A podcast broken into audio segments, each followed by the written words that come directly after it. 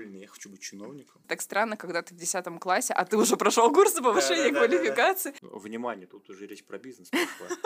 Шаг к сотке.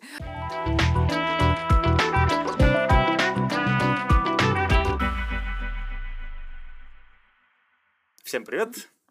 Э, Как у вас дела? Мы с вами давно не увиделись, давно не слышались. Это подкаст «Как ты к этому пришел?». Э, Меня зовут Никита.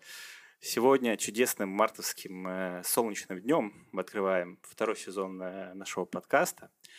У нас для видеослушателей, видеослушателей, для наших э, людей, которые смотрят подкаст в видеоформате, они могут заметить, что мы в интересном месте, в антуражном таком.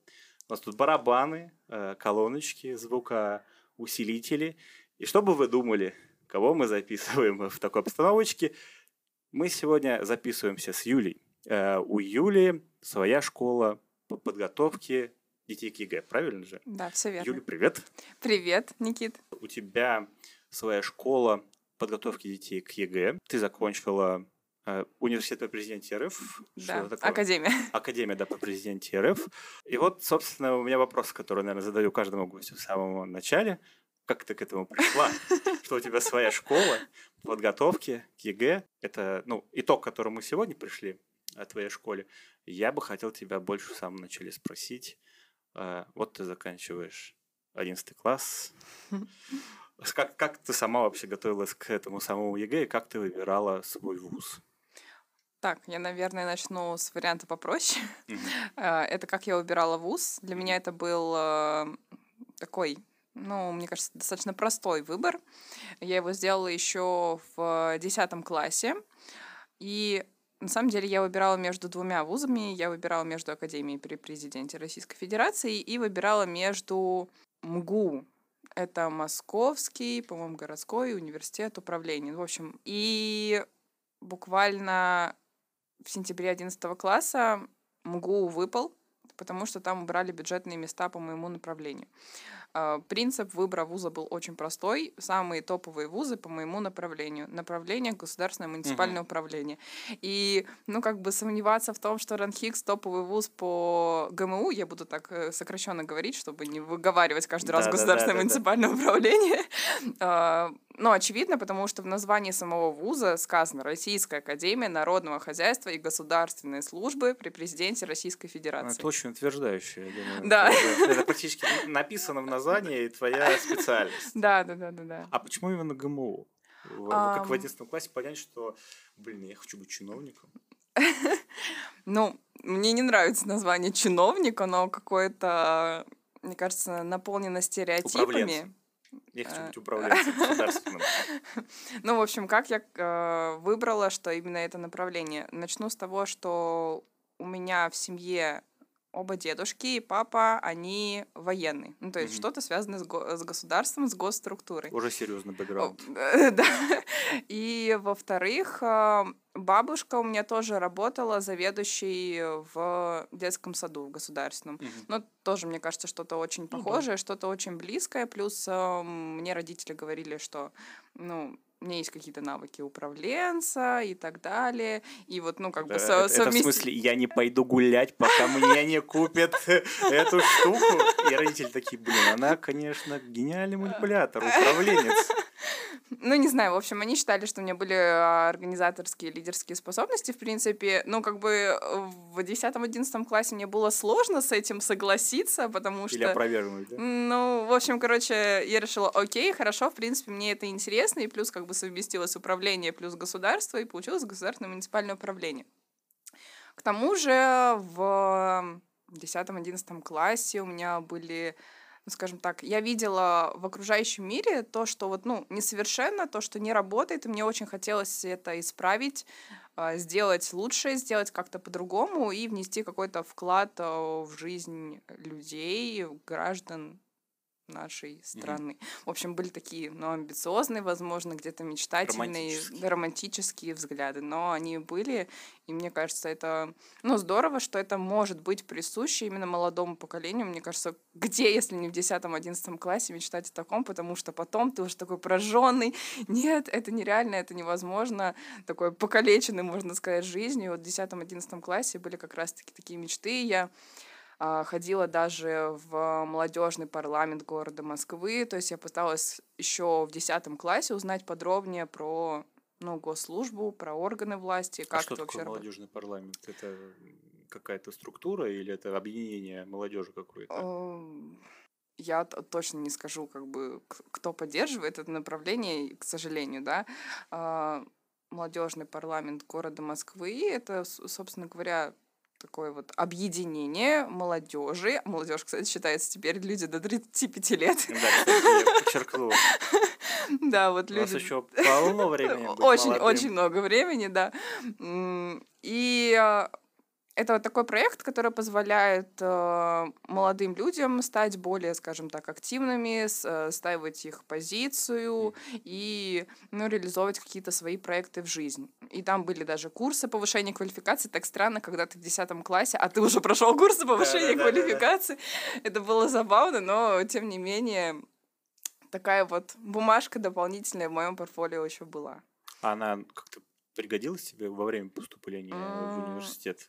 Я просто помню, когда вот была вот эта история с подачей документом, э, документов, а, там запрашивали портфолио, это твой диплом, там фоточки, вот эти твои заявления и что-то еще прикладывалось. В моем случае у меня был разряд э, по, ну, по спорту, мне сказали, чувак, тоже прикладывай его, э, мы тебе будем засчитывать экзамены какие-нибудь за то, что ты спортсмен, например, физру. Я, конечно, кукиш получил полный за то, что мне вот это вот, я что-то рассказал кому-то, что у меня разряд по спорту определенному, но в том числе, а, я говорят, что медаль помогает тоже как-то поступать в университет. Вот у тебя что-то было такое?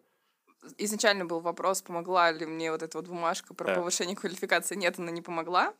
А, Что помогает при поступлении, мне в том числе помогло, это золотая медаль, ну, то есть красный аттестат по окончанию школы. А, За это я получила дополнительно плюс 3 балла. И выход на региональный этап Всероссийской Олимпиады школьников по обществу знаний, мой любимый предмет. Вот. За него я получила 5 баллов при поступлении. Ну, то есть всего 8 баллов Мгм. я дополнительно... Неплохо так Это, накинули. это очень, да, хорошо. Вообще за поступление, точнее, за что еще можно получить при поступлении дополнительные баллы. Это называется индивидуальные достижения. За ГТО как раз-таки вот за КМС, за Да-да-да. Олимпиады. И, ну, с Олимпиадами тут очень интересная, на самом деле, штука, потому что не все Олимпиады во всех вузах учитываются, и в разных вузах это разные Олимпиады. Например, вот высшая школа... Пекинская, наверное, не учитывается какая-то, да? Которая Ну, была. Ну, например, вот э, есть у отдельных вузов отдельные олимпиады, то есть вот высшая школа экономики, высшая проба, э, МГУ, Покори, Воробьевы горы. В общем, ну, у разных э, вузов еще и разные олимпиады.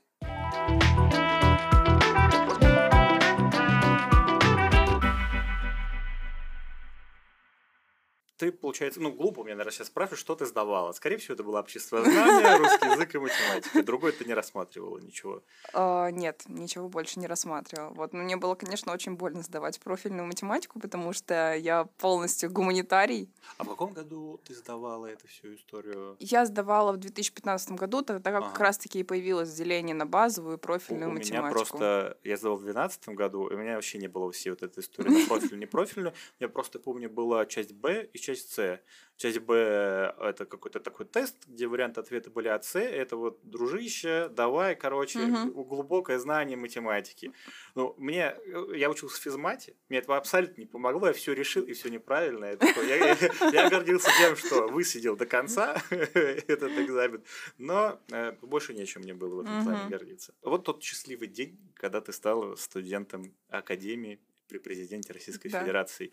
А, собственно, как, как вот было твое знакомство с вузом и как э, дальше протекала студенческая жизнь? Это достаточно, по-моему, большой вуз, достаточно известный, и мне кажется, что в том числе не только в ГМУ специальности, мне кажется, что его рассматривают в том числе люди, которые экономическую специальность, юридическую в том числе рассматривают для себя. Э, Поэтому, мне кажется, многим людям было бы интересно, которые подобную стезю хотят похожую выбрать, как вообще там с тусовочками, с, с организацией всякой а, а, обучения и эм, там студактива какого-нибудь.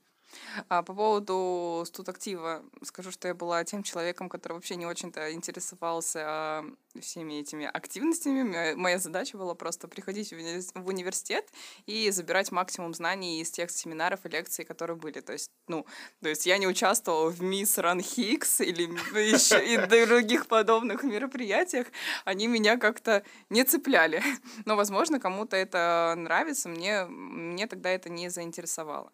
Касаемо самого вуза, это, правда, очень большой университет, вуз, э, и самая большая глобальная, мне кажется, была проблема. Я только на втором или третьем курсе поняла вообще структуру этого вуза, потому что она очень сложная. То есть есть Ранхикс, он делится на институты, и уже такой институт, вуз, что непонятно. И дальше там еще одни деления. В общем, это было очень сложно, чтобы разобраться. Mm-hmm. И я счастлива, что у меня были одногруппники, которые в этом понимали, которые не терялись на огромном сайте вуза, mm-hmm. сайт, на который ты можешь зайти и заблудиться, и не найти нужную информацию.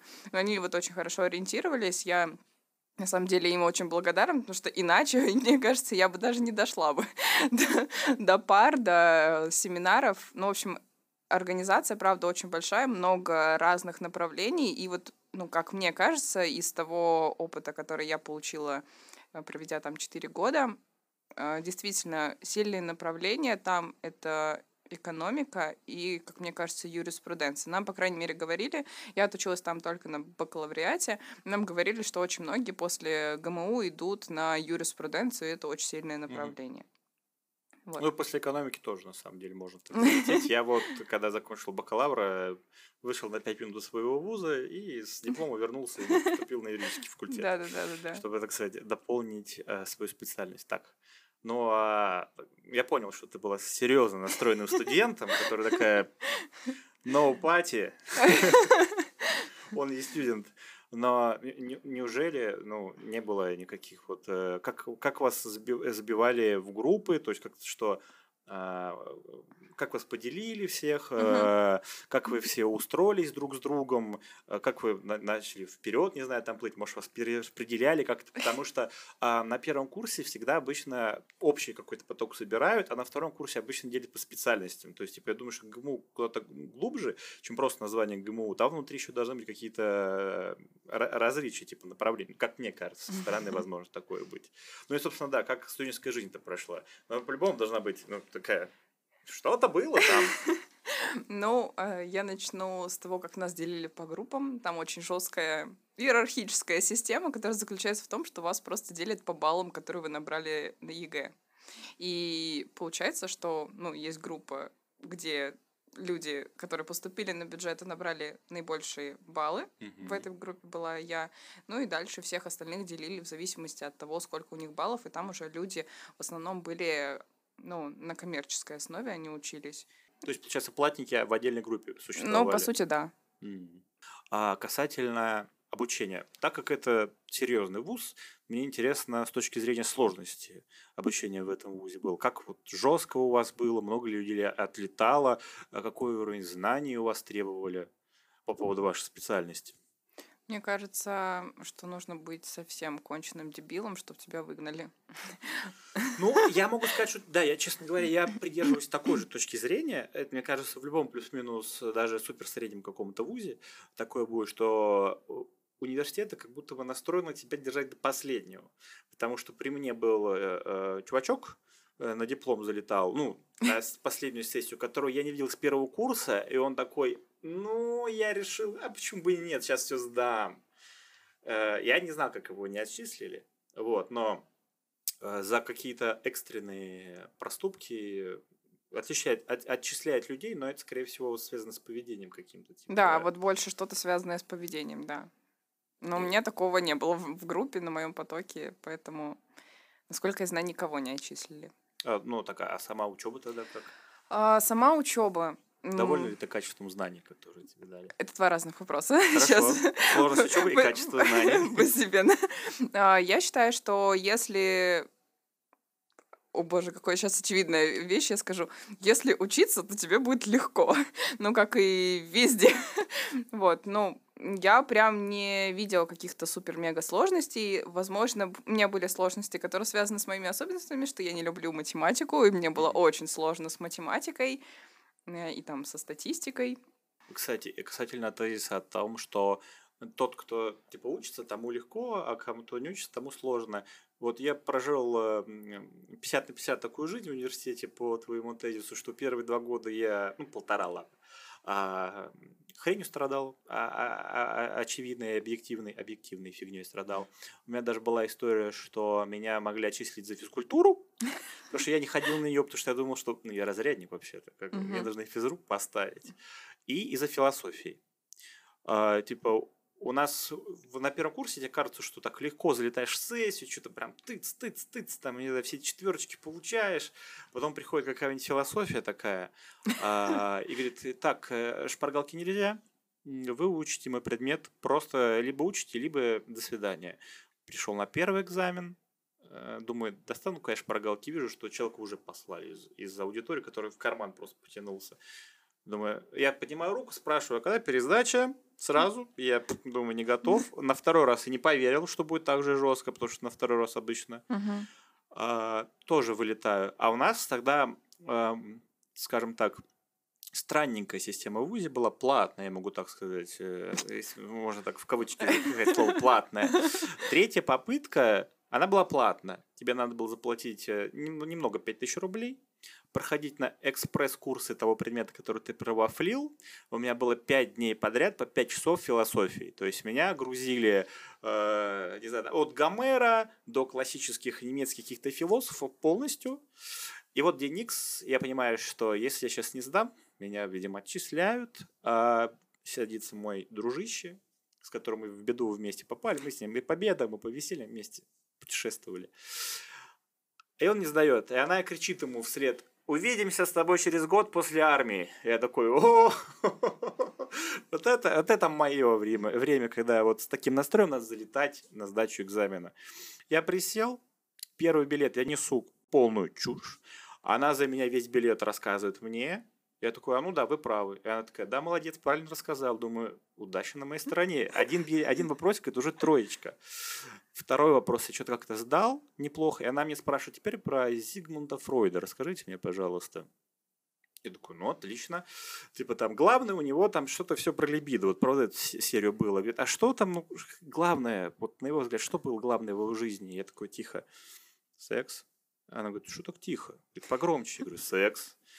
Да скажите вы нормально, это такой на всю аудиторию, секс!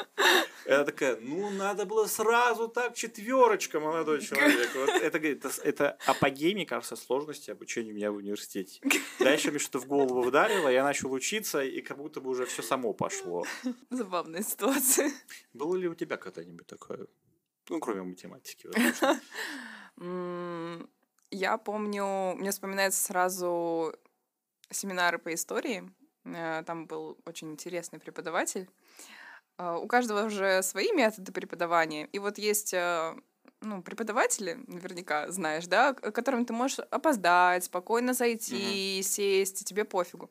А есть э, те преподаватели, которым ты прям ну, за 10 минут ты уже сидишь, ты вот все уже готов. Это как раз-таки был такой преподаватель, потому что если ты опаздываешь, тебя, во-первых, не пускают. Во-вторых, если ты пропустил, ты пишешь конспект от руки. Минимум 10 страниц. Неплохо. Вот. И это как бы такое себе, поэтому была такая обратная мотивация точно прийти, вовремя все сдать, лишь бы у тебя не было проблем. Мне кажется, как будто бы у нас с тобой один преподаватель по истории был, потому что что-то такое флешбеки сейчас на меня накидывают вьетнамские, что я что-то тоже от руки по истории очень много писал. Там еще у него были какие-то шуточки про то, что вот у тебя какой-то черный пояс, и, в общем, что-то такое, ты переходишь э, дорогу, МКАД сам, ну, в общем, у него были очень странные шутки. Это точная история была.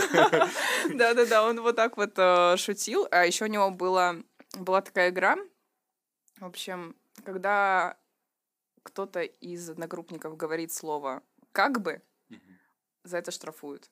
Потому что как бы это не то и не другое. Ты скажи четко либо да, либо нет. И он штрафовал нас э, за как бы. и те люди потом, ну, все потом скидывались, и у нас было чаепитие. вот. В общем, такие вот методы преподавания. Какой гумозный преподаватель. Я, я как вообще можно любить предмет таких вот преподавателей? Который так подходит к своему. Ну, возможно, на тебя это произвело впечатление, но с твоих слов оно как будто бы вообще... Это очень странно, да. И еще учитывая, что история тоже тот предмет, который я не люблю, несмотря на то, что вроде бы кажется преподаватель обществознания, обществознания. Ну, да, сопряжено, как будто бы, но на самом деле, как бы для сдачи ЕГЭ по обществознанию достаточно таких более-менее базовых знаний по истории, чтобы просто привести аргумент где-то. Ну, то есть а, Не прям я, глубоко. Я помню, что у меня в школе, например, учительница по общаге и по истории вообще один и тот же человек. Да, да, да, да. Мне кажется, это плюс-минус везде, наверное, так. Да, то есть это часто встречается, но для меня это вообще, ну, как бы разная история, потому что общество знания для меня это про знание политики. Да, окей, я согласна, что политика связана с историей. Экономика, там, философия, социология, право, в конце концов. Ну, то есть в, вот то, что касается блока права, в общество знания тебе не нужно знать историю, ну, нет, я думаю, что все-таки не нужно. Еще так по блокам пробежалось, и меня вот возникло такое ощущение, что да, экзамен по общаге стал сложнее со временем, я так понимаю, что-то поднагрузили его. Так. Потому что я помню, что я просто готовился к сплошному тесту какому-то. Вот, вот у меня была такая книжка «Общество знания», там за все время существования человечества, я не знаю, там, наверное, или за все время, что учился в школе. И давай, типа, читай ее, и потом тестируйся.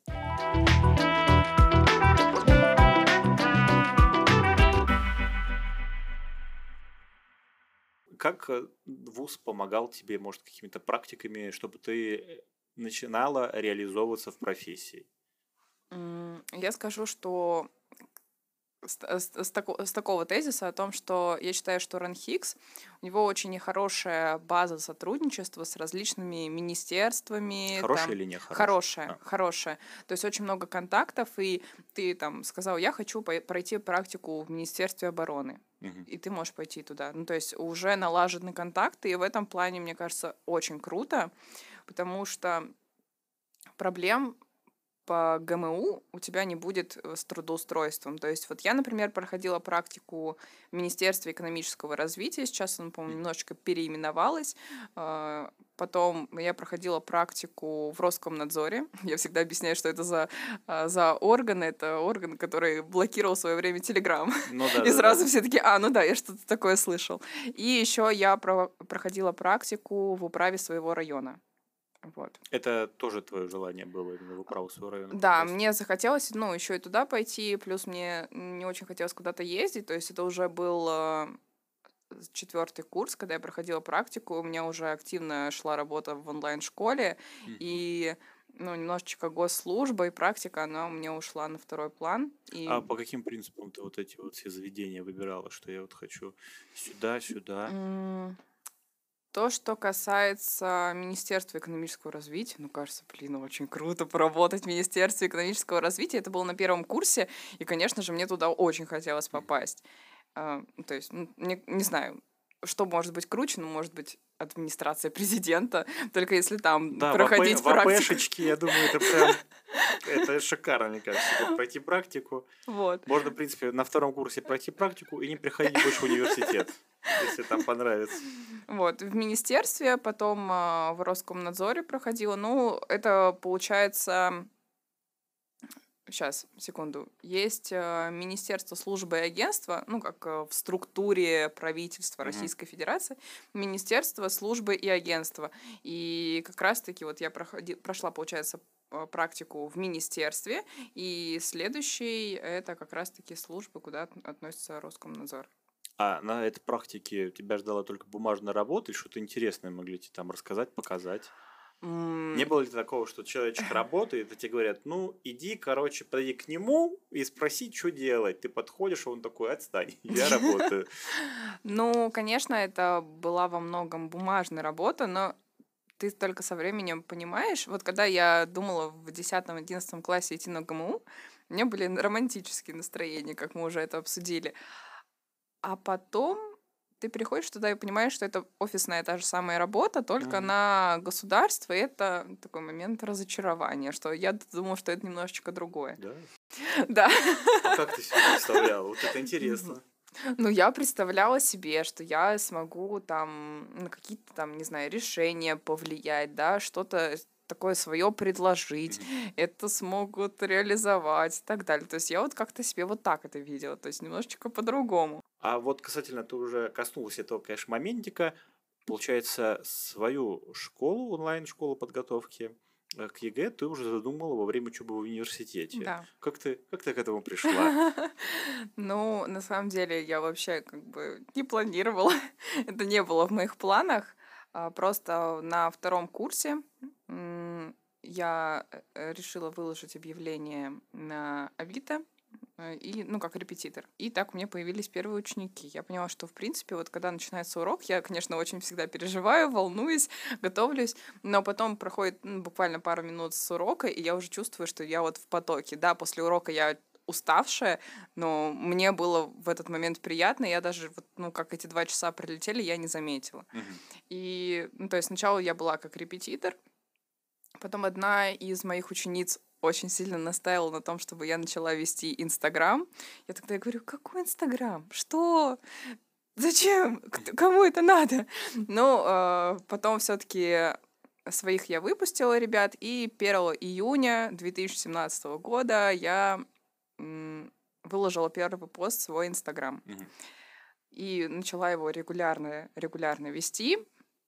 Э, и оттуда в том числе я получала новых учеников. Ну, то есть люди видели, да, что э, очень интересно, что все очень понятно, оказывается, что ну, можно разобраться в предмете и не быть от него в шоке, скажем так. А как э, люди узнавали о твоем инстаграме? Ты какие-то типа хэштеги накидывала на них или э, рекламу какую-то искала? Сейчас расскажу тоже интересный момент. Сначала, да, я действительно ставила хэштеги, чтобы по ним как-то нашли, то есть ЕГЭ, подготовка к ЕГЭ, обществознание, вот. А Хочу по... в рек. Это уже другая стезя 2021 года. Так вот, я выкладывала очень долго, и я понимаю, блин, я так много вкладываю в свой профиль, но подписчиков все так же, ну, мало. И в какой-то момент меня осенило, что у меня мало подписчиков не потому, что э, я плохая, либо э, что-то неинтересно я веду, а просто люди обо мне не знают. И тогда я такая, реклама у блогеров. И э, с того момента я начала вкладываться как раз-таки в рекламу очень много денег. Мне, мне, мне даже страшно посчитать, сколько за все время было вложено туда денег. Ну, это очень большой старт э, набора какой-то публики да. тебе дало. Да, вот. И самое печальное, наверное, что было из всего, что ты набираешь людей, а потом через год они от тебя отписываются. Это обидно, да.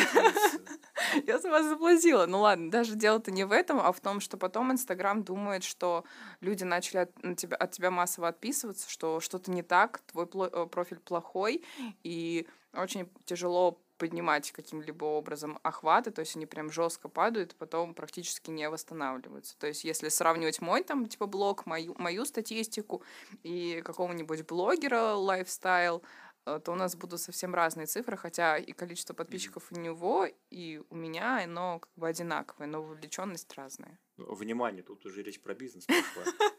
Бизнес, бизнес-секреты пошли, бизнес-разговоры. А это интересно, на самом деле, да. Вот, а как вообще в целом у тебя вот это вот протекало с самого начала, что ты занимаешься с ребенком? Как, эм, как быть репетитором? О, мне кажется, это путь в несколько лет, чтобы вообще в, ну, какую-то свою методику сформировать. Когда человек приходит на занятия, ну, вот, по крайней мере, то, что касается 2017 года, человек приходит на занятия, и как бы ты у него спрашиваешь, эм, ну, как, как у тебя дела с предметом, да, на сколько баллов ты хочешь сдать, куда ты хочешь поступить, сколько готов времени выделять подготовке. Ну, то есть такой первоначальный анализ, да, вводный урок, что вообще человек хочет и так далее. Потом я просто рассказываю ему какую-то одну из тем, либо мы, мы что-то проходили, объясняли, я уже так, на самом деле, смутно помню, и уже на этом этапе человек должен определиться, понятно ли я ему объясняю или нет, комфортно ему со мной или нет. И, ну, как бы уже исходя из этого, мы принимали решение продолжать или не продолжать дальше занятия.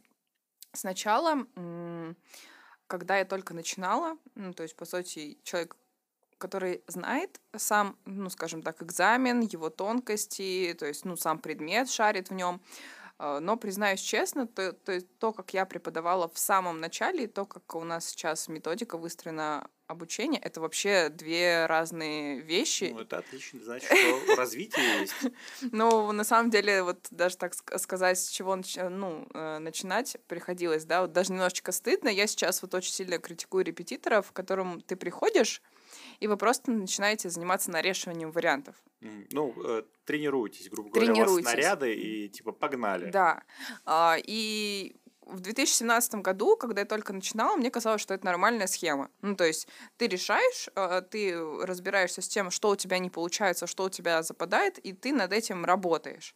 Но на самом деле так не работает, если человек ну, как бы он до этого не изучал предмет, он только как бы пришел, у него ну, как бы даже нечего проверять, да, что-то он решил верно, что-то неверно, э, не знаю, всего, две, две, тысячи, две тысячи заданий, э, ты их не прорешаешь, чтобы понять, что у него получается или не получается. Поэтому сейчас вот я э, еще, к сожалению, остались репетиторы, а, которые занимаются нарешиванием вариантов. Ты приходишь, в тишине решаешь этот вариант, а потом он приходит, проверяет твои ответы и говорит, ну так, вот здесь тебя неверно, и начинает объяснять. А потом гони косарь.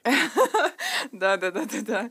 Вот, у меня по такой системе была выстроена математика, ну, я не уверена, что это был верный подход, но с обществознанием точно так не работает. Окей, у тебя вот это была Сначала выработка. была стезя, да, да. вот та- такого варианта обучения.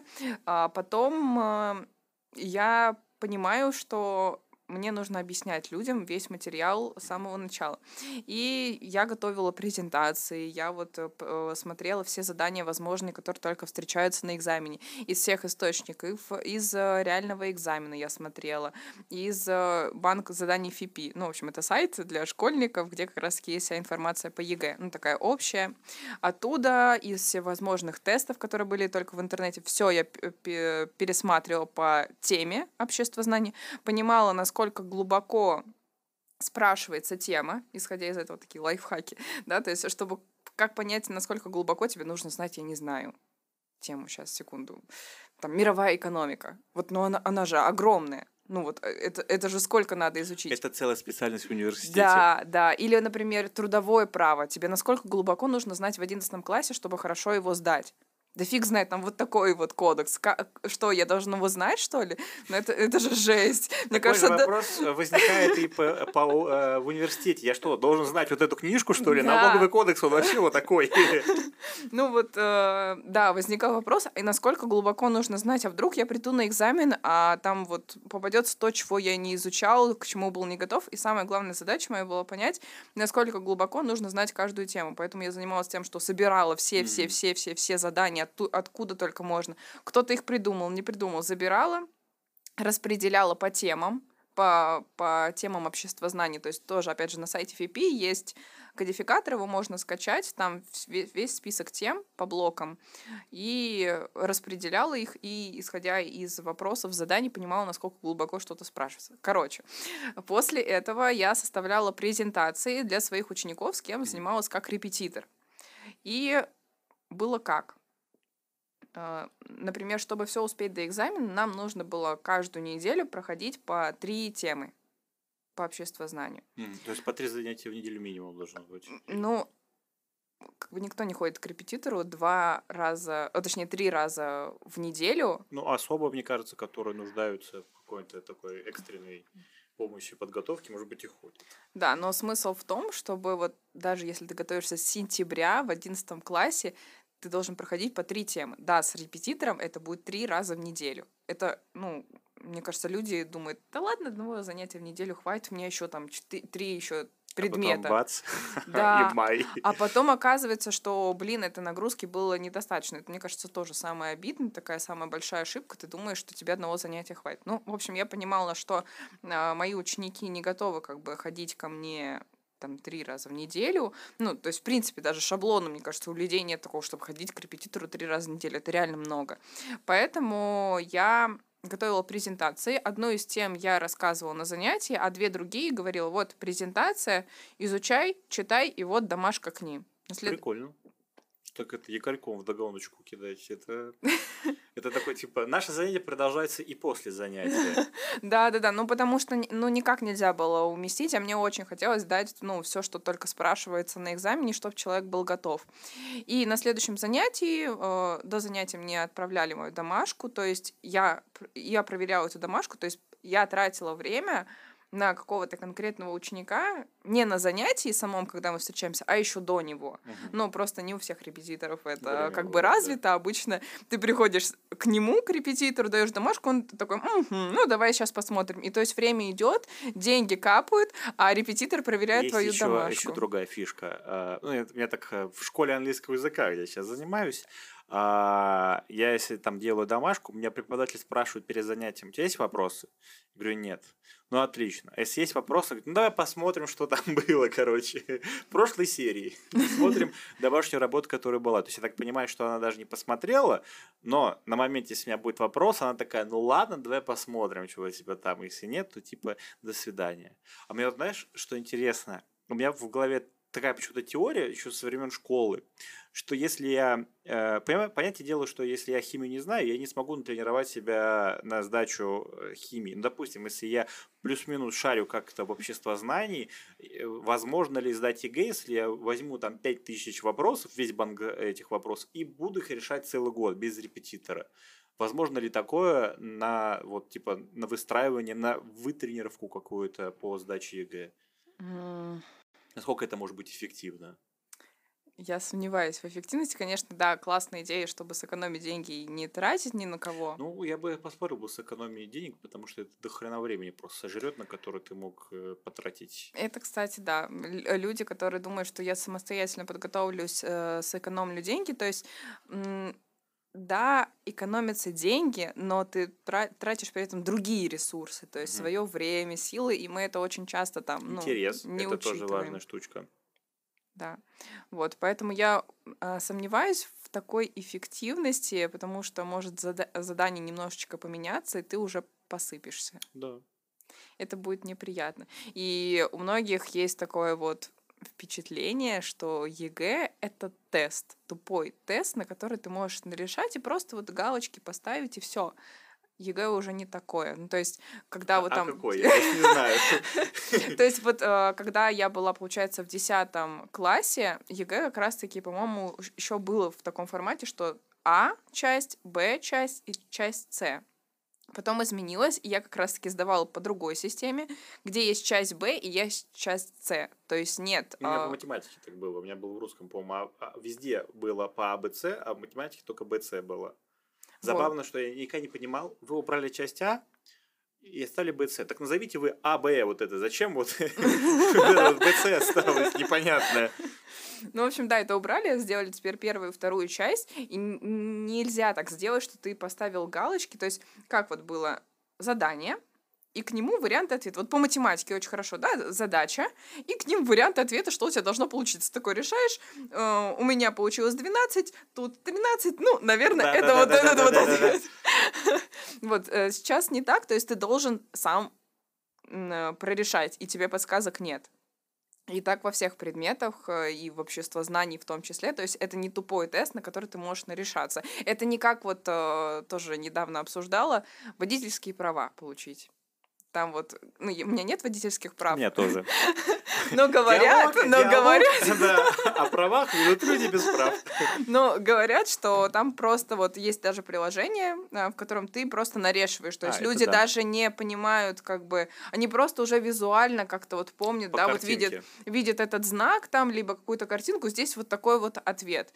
Сейчас ЕГЭ не такое, то есть там, ну, нужно думать.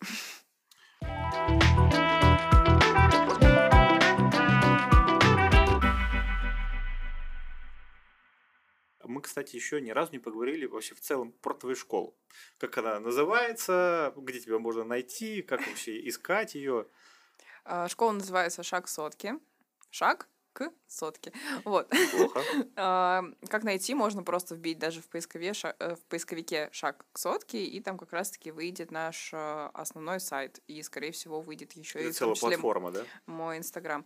А, ну, как бы на саму платформу обычный пользователь э, не попадет, то есть там будет просто сайт, да, с описанием наших курсов, какие варианты обучения, как это происходит, но на саму платформу вы не попадете, это только для ну как это только как личный кабинет для учеников, которые mm-hmm. занимаются на платных курсах. Вот. А как у тебя вот эта трансформация пошла от того, что ты начала вести Инстаграм, к да, рил-бизнесу какому-то? Мы никак как не вот дойдем, вот, да, мы вот никак не вот, дойдем до этого. Как этот поезд Манивея просто куда-то тебя отправил. В общем, это очень тоже интересная история. Я начала вести Инстаграм, и тогда мне было мало подписчиков, и, и была одна девочка, тоже навела общество знания, я тогда на нее смотрела, видела две тысячи подписчиков, вот это она классная. У нее в то время тысяча была подписчиков. И я заметила, что она проводит э, курс по написанию эссе. Это одно из самых сложных заданий в обществознании. Такая, о, я тоже могу проводить, почему я не провожу? И решила тоже так, ну, провести свой первый вот такой вот курс. Люди ко мне записались, все прекрасно, отвела, я несколько потоков проводила. Такая, угу, интересненько.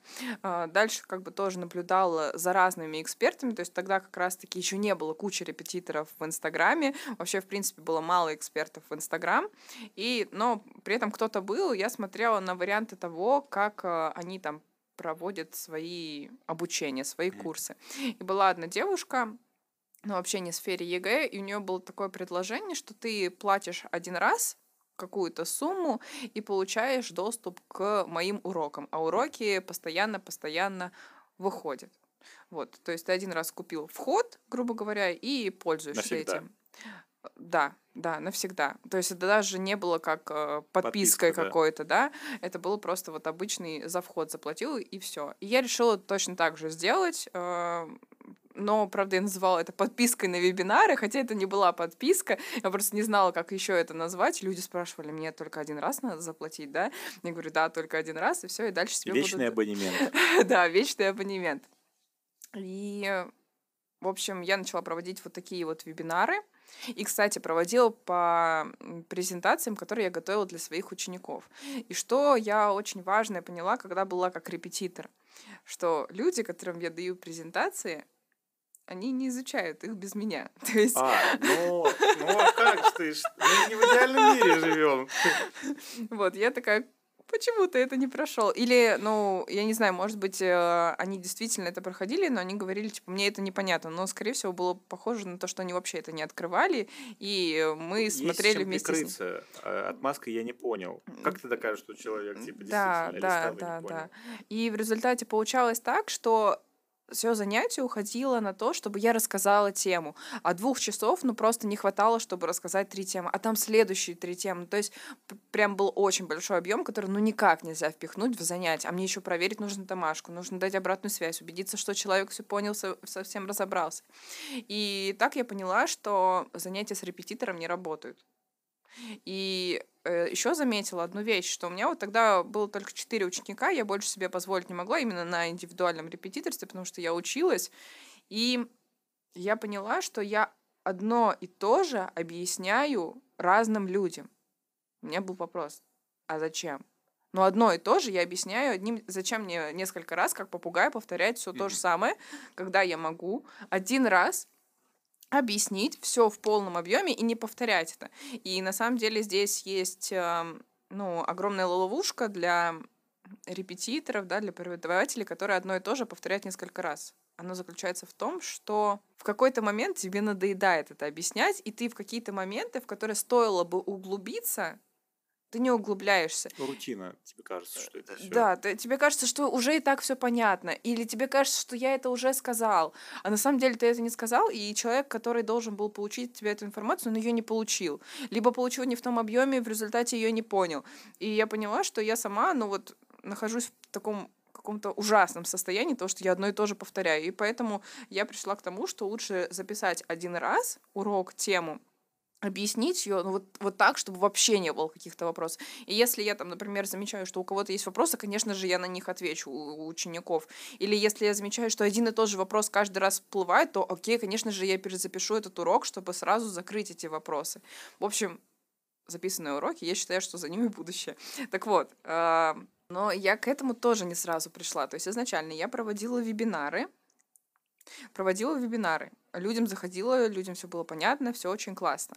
Но потом я столкнулась с чем? А, нет, даже мне в этот момент не вызвало никаких проблем, потому что я сразу рассказывала на большую аудиторию какую-то тему. Потом я записалась на один обучающий курс. Он вообще никак не связан с ЕГЭ, он связан больше там с психологией, с отношениями, с вот этим вот всем.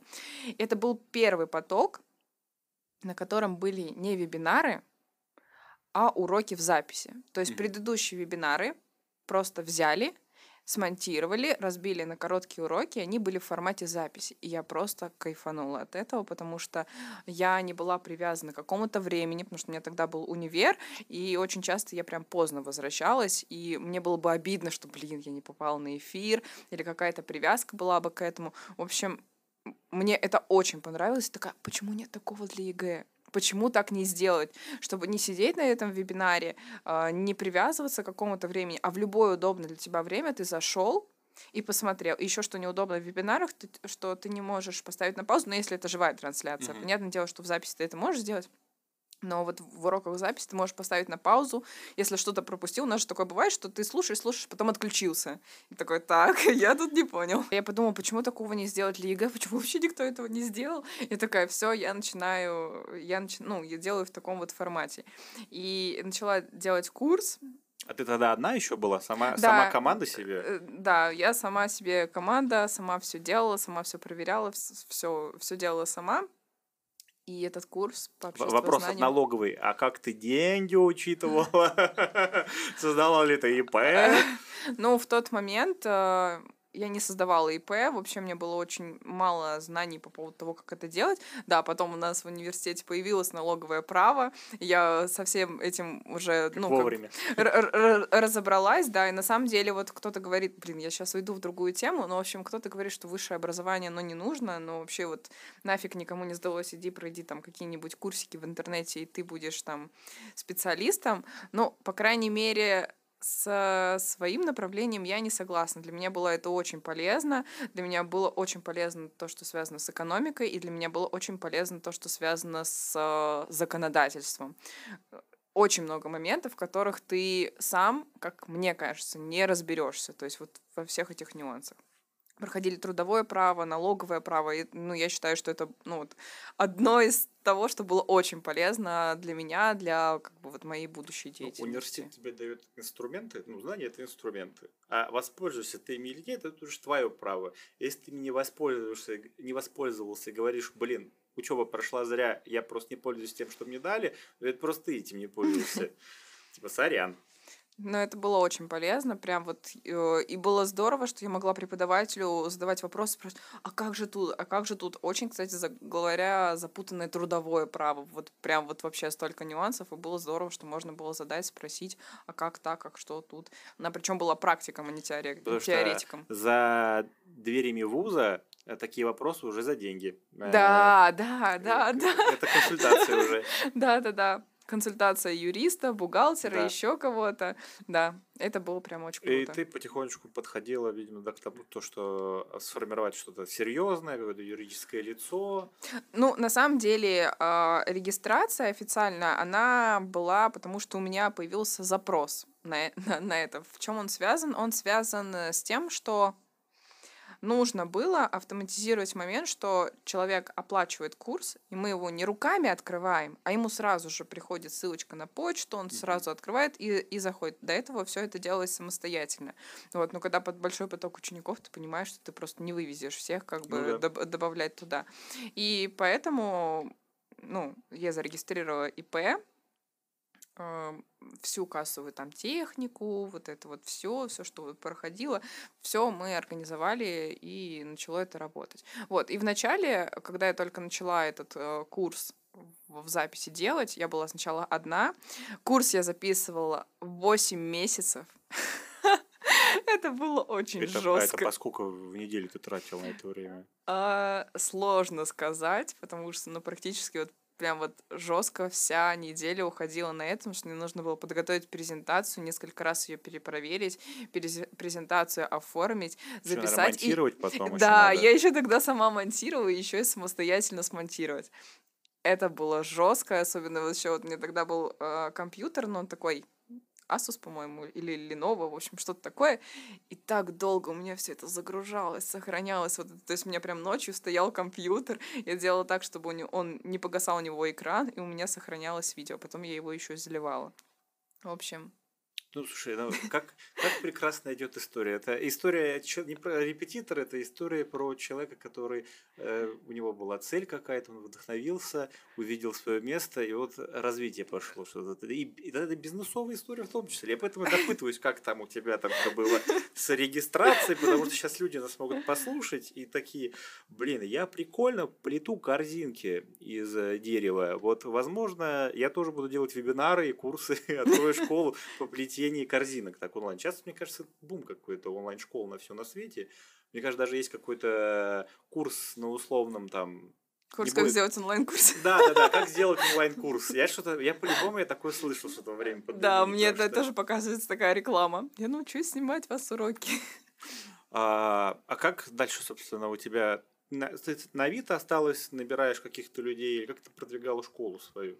Вот ты за- залила куча материала на определенный ресурс, ты по-прежнему одна, ты понимаешь, что тебе надо регистрировать юридическое лицо, или как-то, или ты сначала набрала какую-то команду, как у твой рост этот проходил в этом Сейчас, моменте? сейчас я расскажу. Сначала, да, как репетитор я искала учеников на Авито, плюс э, был ну, сервис, где можно зарегистрироваться как репетитор, и тебе дают, ну, скажем так, людей, которые заинтересованы в этом.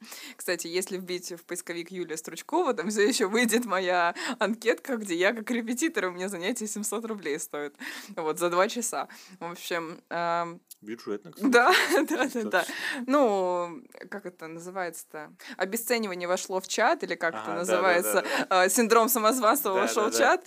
В общем, да, поэтому как-то я стеснялась, ну, по первое время, да, брать какие-то деньги за свою работу. Мне казалось, ну, блин, это же, мне же это так легко, почему люди должны мне платить такие деньги? Вот. Кстати говоря, э, для как репетитор, вот я тоже сталкивалась с такой проблемой, что ты рассчитываешь, что к тебе придет ученик, а он потом берет и не приходит.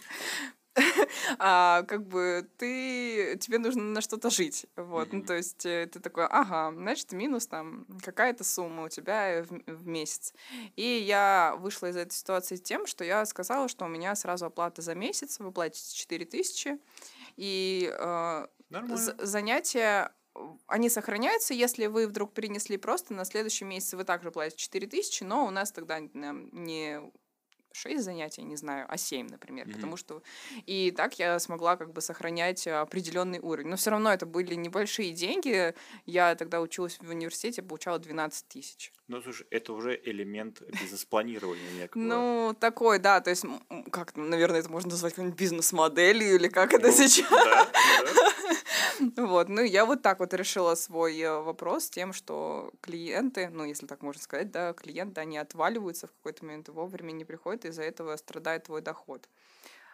Так вот, а, я начала набирать э, на курс, и уже на курс у меня был какой вариант? У меня был вариант, ты платишь сразу за год, либо ты берешь годовой курс, но там можно было оплатить частями 50 на 50, и на три части можно его поделить, но это прям в экстренных случаях я шла на такое. Вот партнеры, наши банки-партнеры, можете через них оформить кредитную карту. да? Нет, тогда я делала все сама, и как бы я сама отслеживала, кто заплатил, не заплатил. Мне кажется, даже были ситуации, когда человек заплатил только 50%, а я об этом узнала только почти к завершению курса.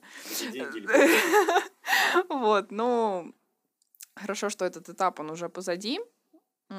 И э, я на самом деле благодарна первым ученикам, которые записывались ко мне. У меня годовой курс э, стоил там 29 900, 30 тысяч. Но мне кажется, для кого-то могло быть пугающим как бы сразу заплатить такую сумму. Кто-то платил 50, э, 50 на 50. В общем, Спасибо тем, кто поверил. Поверил. Да, поверил тогда в меня, в, в мой Инстаграм, да, в, не знаю, в меня как личность, можно так сказать. Потому что это было таким моментом развития. Я, получается, набрала группу, все так же регулярно записывала уроки, чтобы все у учеников выходило вовремя. И в какой-то момент я поняла, что я не вывожу домашки. Проверять домашки, то есть я знаю как, но мне просто не хватало на это времени. И здесь э, как раз-таки появился первый сотрудник, скажем а много у тебя там учеников было на тот момент? Сложно сказать. Мне кажется, там человек, не знаю, может, 30, не знаю, Ого. ну, больше потом, не, Ну, не это- знаю. это с- уже целый класс. с- с- Сложно сказать. Ну, вот было много, то есть домашек было много, то есть один человек, получается, сдавал три домашки в неделю. И умножай. Сколько это домашек в неделю? 90 домашек в неделю, получается, это всю жизнь можно проверять домашки эти. Да, это было очень жестко. И вот я момент вот поняла, что это очень жестко, когда я уехала на первые свои скопленные деньги в Турцию с подругами. Я понимаю, что я сижу в отеле и просто проверяю домашки вместо того, чтобы отдыхать. Нужно, нужно кто-то в помощь. Ка- Кажется, да, мне кажется, мне нужна помощь. Тогда появилась м, первый человек, это как должность куратора. Куратор — это тот, кто проверяет домашние работы. И первое время было как? Э, э, Я должна же человека обучить, объяснить, как я хочу, чтобы ты проверял мои домашние работы, точнее, не мои, а у моих учеников. И получалось так, что у первых самых учеников у них была двойная проверка. То есть куратор проверяет, потом я проверяю за куратором, как он проверил. Вот, ну чтобы точно тоже, опять же, есть же такое Сложно, убеждение, никто не да. сделает лучше, чем я, поэтому... Сложно было делегировать. Да, да, то есть, ну, важно было вот держать вот эту вот планочку, поэтому да. Появился первый А где человек. ты нашла этого человека? О, Ты Мне это- кажется... Это хедхантер какой-то был или Дед, что? это, это что? Это же платно. А. Ты что? Это же платно. Мне на- надо было все максимально бюджетно. Тогда, кстати, вот еще из одной истории тоже расскажу про платформу. Это просто была жесть. В общем, а, как я искала, я заходила на Авито. Похоже, Авито в сердечке было в 2017-18 году. И искала репетиторов и просто писала им, что вот мне нужен помощник, да, проверка домашки и так далее. И кстати, мне кажется, что как раз-таки вот два моих куратора, которые сейчас работают, они как раз-таки со мной с тех времен. С э, самого начала. Да, да, и это просто, ну, офигеть. Просто вот я думаю, господи, какой мы Буквально путь мы с первого прошли. класса вместе. Да, это очень круто и приятно, что люди остаются, и мы работаем, и они, они уже все, они у них все на автомате, они уже знают, как, что, все тонкости. В общем, В здорово. этот момент э, ты стала, помимо того, чтобы сама репетитор была, ты еще руководителем неким стала, получается. Ну, да, так можно сказать. А, И дальше происходил рост, так понимаю. Да, да, сейчас, сейчас просто столько тонкостей, о которых хочется рассказать. Так вот, э, да, начал происходить рост, и я поняла, что у меня был, получается, четкий инструмент, как получать новых учеников. Веду Инстаграм, э, качественно веду Инстаграм, рассказываю про курс, получается, новые ученики. Я такая, хм, ну да, я поняла, что вот это работает, и дальше я заметила, что в директ мне очень часто люди начали писать, «А если такие же, вот как вы, преподаватели, только по другому предмету, мне так нравится ваш курс, но если у вас кто-то еще там по русскому языку, по английскому языку, я говорю, прости, зайчик, нет никого, не могу никого порекомендовать. Ну, просто я реально никого не могла порекомендовать. То есть, если я рекомендую, у меня всегда такое, что если я рекомендую, я, значит, я уверена в этом человеке, я отвечаю своей э, головой за того, кого я рекомендую. И я такая, нет, нет, нет, никому не могу рекомендовать. И это шло очень долго. Потом я такая в какой-то момент, а почему не могу никого рекомендовать? Я найду преподавателя, обучу свои методики, буду уверена в том, что он делает это качественно, и люди смогут записываться, ну, по сути, как бы ко мне же, да, но обучаясь у другого преподавателя. И так появились первые преподаватели. Это было, мне кажется, как раз-таки вот в сентябре, сентябре, может быть, это 2018 год. И как раз-таки в 2018 году я зарегистрировала ИП. А я правильно понимаю, что в твоей школе только обществознание? Нет, Есть еще другие предметы, Да, да? да, да, да, да. Ну, то есть я вела обществознание, и мне нужны были другие предметы. Я же не могу разбираться там во, во всех предметах. Ну да, я хорошо сдала ЕГЭ, но это не значит, что я могу преподавать русский язык или там математику. Поэтому, да, я искала других преподавателей. В 2018 году, в начале учебного года я начала поиск, и вот так вот появились другие предметы. Какие еще предметы есть в нашей школе? А, В основном это гуманитарное направление, Э, это русский, математика профильная. К базовой математике мы не готовим, потому что, ну, я считаю, что базовая математика, ну, как бы можно к ней подготовиться. Это результаты, на которые ни на что не влияет. И это получается, что просто из людей деньги высасывать за то, что, ну, как бы, а куда ты с этой базовой Ну, математики? Действительно, если я правильно понял, то та матиша, которая сейчас, ну, на сленге матиша, а, та матиша, которая считается базовой, это прям, э, если я не ошибаюсь, ну, это программа до восьмого ли, Ну, класса. это вообще, это да. Очень, легко, то есть можно подготовиться самому. Хотя есть люди, которым нужна помощь даже в базовой математике. Да, такое может быть, я такое не исключаю, но я вот пока что для себя это направление не рассматриваю. Я считаю, что лучше готовить к тому, что тебе, ну, ученикам принесет результат, а именно поступление. Вот, ну, я хотя бы от от своей работы, от своих преподавателей, э, их работы понимаю результат. То есть мы это делаем для того, чтобы человек поступил и сэкономил деньги на оплатки. А, как вот, когда ты начала э, видеть плоды своей деятельности, что там дети прям топово начали перформить, э, пардон, э, заканчивать, э, хорошо сдавать э, ЕГЭ, Э, вот как это происходило? Они сразу у тебя прям в твоей программе получилось, что у всех э, хорошие результаты выходят? Сейчас, я думаю просто, как на это ответить. Э, Вообще, изначальный результат ты можешь видеть э, в процессе обучения же не только как ЕГЭ, это слишком долгосрочно, иначе ты можешь очень долго Ну, готовить, просто. готовить, и ты не понимаешь, а прогресс-то есть, получается вообще, есть ли смысл от этого или нет. Конечно же, ты замечаешь по тому, как люди решают домашние задания, и, во-вторых, э, то, что, ну, что они пишут. То есть я очень много отзывов получала, что, блин, здорово, прям так все понятно, я влюбился в предмет, хотя его раньше ненавидел. Вот. То есть понятно то, что и то, что с каждым разом домашние, зада... э, домашние работы, они все лучше и лучше. У нас э, достаточно высокий балл э, в 2000, получается, 2019 году был, то есть средний балл всех наших учеников 88 баллов из 100. Ого. Ну, то есть это как бы, мне кажется, круто. Это половина всего того, что я набрал итого в 2012 году. Вот. А В 2020 мы уже пошли на повышение, у нас стал средний балл 89, ну и 2021 мы, мы ждем результаты. Да. Будет объявлено позже. Да, будет объявлено позже. Ну, это один из самых высоких результатов среди всех онлайн-школ, поэтому как бы такая причина для гордости. А сейчас какие у тебя функции в твоей школе? Вот когда она разрослась, э, тебе по-любому добавилось полномочий, так как ты Мгм. как у руководителя. Как вот э, ты живешь в ранге преподавателя, руководителя или чисто на аутсорс отдала и этот, дивиденды получаешь из этого детища?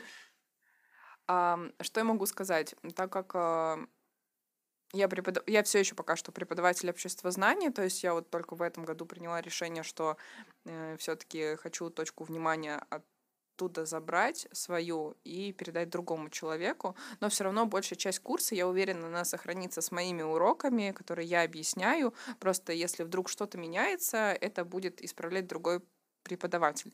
Просто чтобы ты понимал, обществознание такой предмет, что вот поменяли на 35 лет молодежь, а я должна урок перезаписывать заново. А, Вот, и то есть, ну, вот, вот такие... ну, Это живой же предмет, да, потому что законодательство Да, меняется что-то периодически, меняется. И вопросики в ЕГЭ тоже Да, меняются. да, еще вот когда Конституцию поменяли, это вообще столько уроков пришлось перезаписывать, и судебная система, и полномочия. А это же вот ну, такой серьезный блок, который спрашивается на экзамене, и просто из-за Я бы не какого-то вот сдал, наверное, сегодня. и просто из-за какого-то вот такого пунктика придет, ну, приходится переделывать. И, ну, может быть, я слишком так как-то подхожу к этому. У меня всегда это прям целая процедура. Я ничего не делаю, когда я веду вебинары, никакие другие задачи не ставлю. Вот если я сажусь за урок, все, это только это, потому что для меня это очень энергозатратно, и мне важно вот, ну, выложиться. Потому что это то, ну, я считаю, что это инвестиция в то, что это будет, ну, не один год как бы Мгм. функционировать, а вот на долгосрок. Ну, конечно же, если не появится потребность у учеников, что там что-то непонятное нужно дополнить.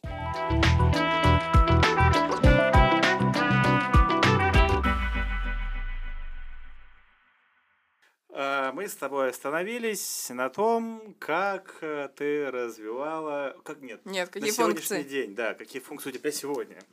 А, На текущий момент я, как, э, скажем так, выполняю функции как лица компании, то есть э, я веду Инстаграм и ТикТок. Ну, то есть там, У вас ТикТок есть? да,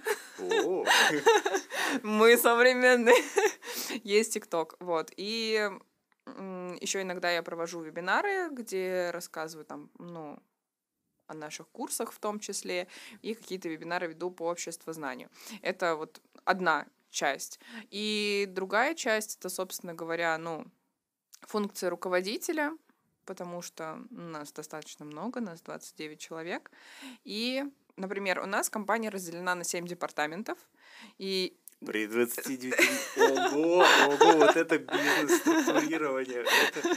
Я не хухры-мухры человек ко мне пришел. Серьезные дела здесь. Организация разделена на 7 департаментов, и, но это не значит, что как бы на каждой позиции там должен быть человек. Может один и тот же человек быть, э, ну, как бы сразу в двух департаментах, просто потому что эта структура показывает функции, которые Мгм. выполняются. И в любом случае эти функции точно кем-то выполняются, но там, типа, может быть такое, знаете, э, когда...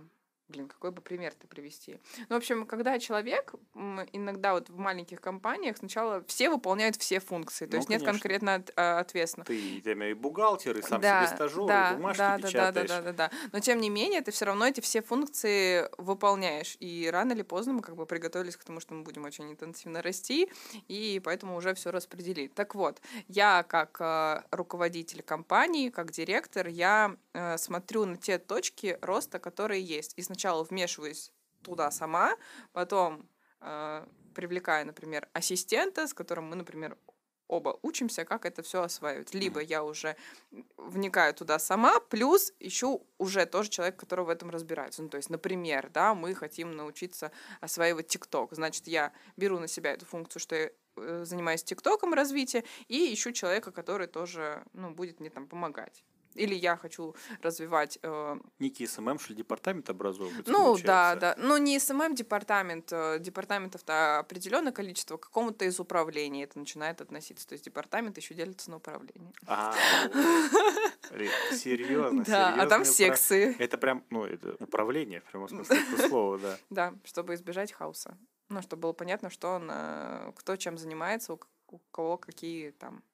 А, Ну, получается, я правильно понял, что со временем ты отойдешь от прямого репетиторства и будешь заниматься именно управлением? Ну, я уже и так, как мне кажется, не репетиторствую. Ну, то есть... Э, Можно, я же не, никого не обижаю, когда говорю слово репетиторствовать или М. есть какое преподавание.